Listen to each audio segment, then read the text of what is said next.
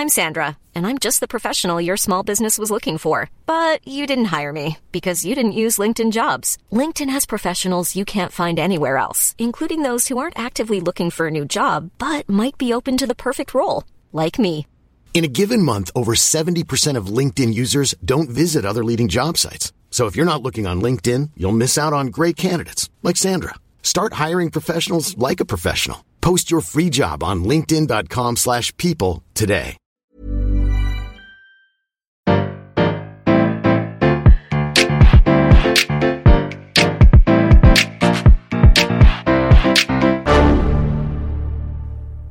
Bonjour, vous avez choisi la réponse D.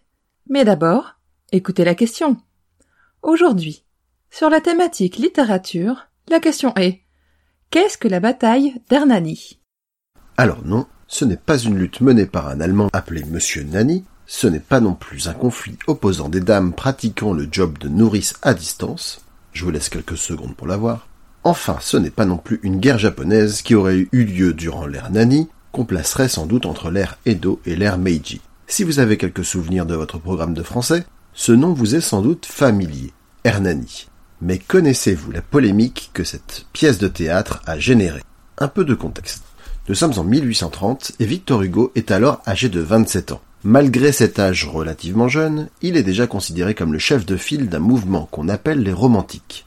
Et non, Catherine Lara n'en fait pas encore partie. Et ces romantiques font ce que font souvent les jeunes générations. Ils cherchent à casser les codes et à s'affranchir des règles mises en place par les précédentes. Toute ressemblance avec des situations existantes, etc. Vous avez compris.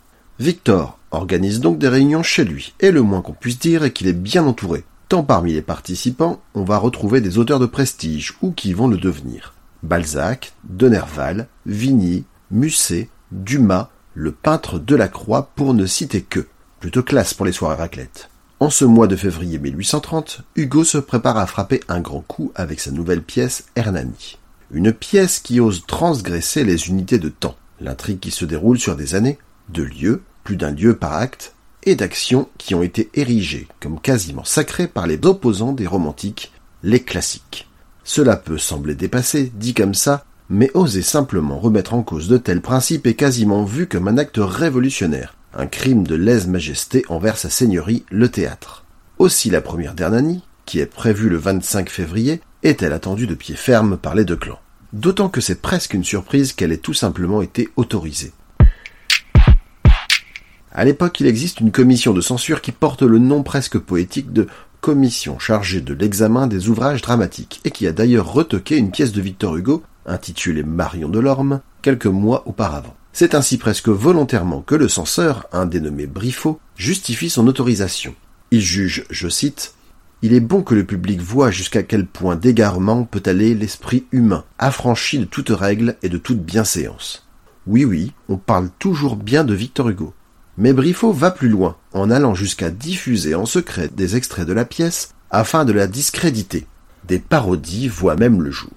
Le fameux soir du 25 février, le spectacle va autant être dans la salle que sur scène. Hugo a recruté des partisans qu'il a disséminés à travers la salle afin d'applaudir ou de huer sur commande, toutefois ses adversaires en ont évidemment fait autant. Avant même l'entrée dans la salle, les romantiques ont été délibérément provoqués par leurs rivaux, dans l'espoir qu'un esclandre puisse faire annuler la représentation. Ils resteront toutefois stoïques, Dumas encaissant même le jet d'un chou en pleine face sans broncher. Une fois dans la salle, l'ambiance change toutefois. Chaque camp est chauffé à blanc, et Théophile Gautier est revêtu de son plus beau gilet rouge en symbole de soutien contestataire. Ici cependant, les versions divergent. Pour certains, les chevelus comme on les appelle, là encore toute ressemblance, etc., s'empoignent avec les perruques, sobriquet des classiques, d'autant que les deux courants sont également opposés sur le plan politique. La légende veut que la pièce ait dû être interrompue pas moins de 148 fois. Pour d'autres, la première fut en réalité plutôt calme, et ce en raison de la malice d'Hugo. Sachant ses détracteurs choqués par certains passages en particulier, et s'attendant à ce qu'ils réagissent à ces moments-là, il aurait délibérément changé certaines répliques ou tronqué les passages polémiques, afin de leur couper l'herbe sous le pied. Ce dont on est sûr en revanche, c'est que la première ne fut que les prémices d'un combat qui allait durer des mois, chaque camp apprenant par cœur la pièce afin de préparer des actions d'éclat au moment clé, ou d'anticiper pour mieux déjouer celles de leurs rivaux. Malgré le scandale que la pièce engendra, les romantiques finiront tout de même par avoir gain de cause. Hernani, quant à elle, acheva de donner à Victor Hugo le statut d'auteur incontournable que les décennies suivantes ne feraient que confirmer. Bravo, c'était la bonne réponse. Pour aller plus loin sur le sujet, retrouvez les sources en description. La réponse D est un podcast du label Podcut.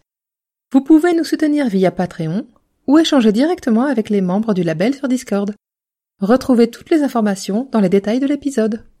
À lundi pour une nouvelle question sur la thématique art graphique.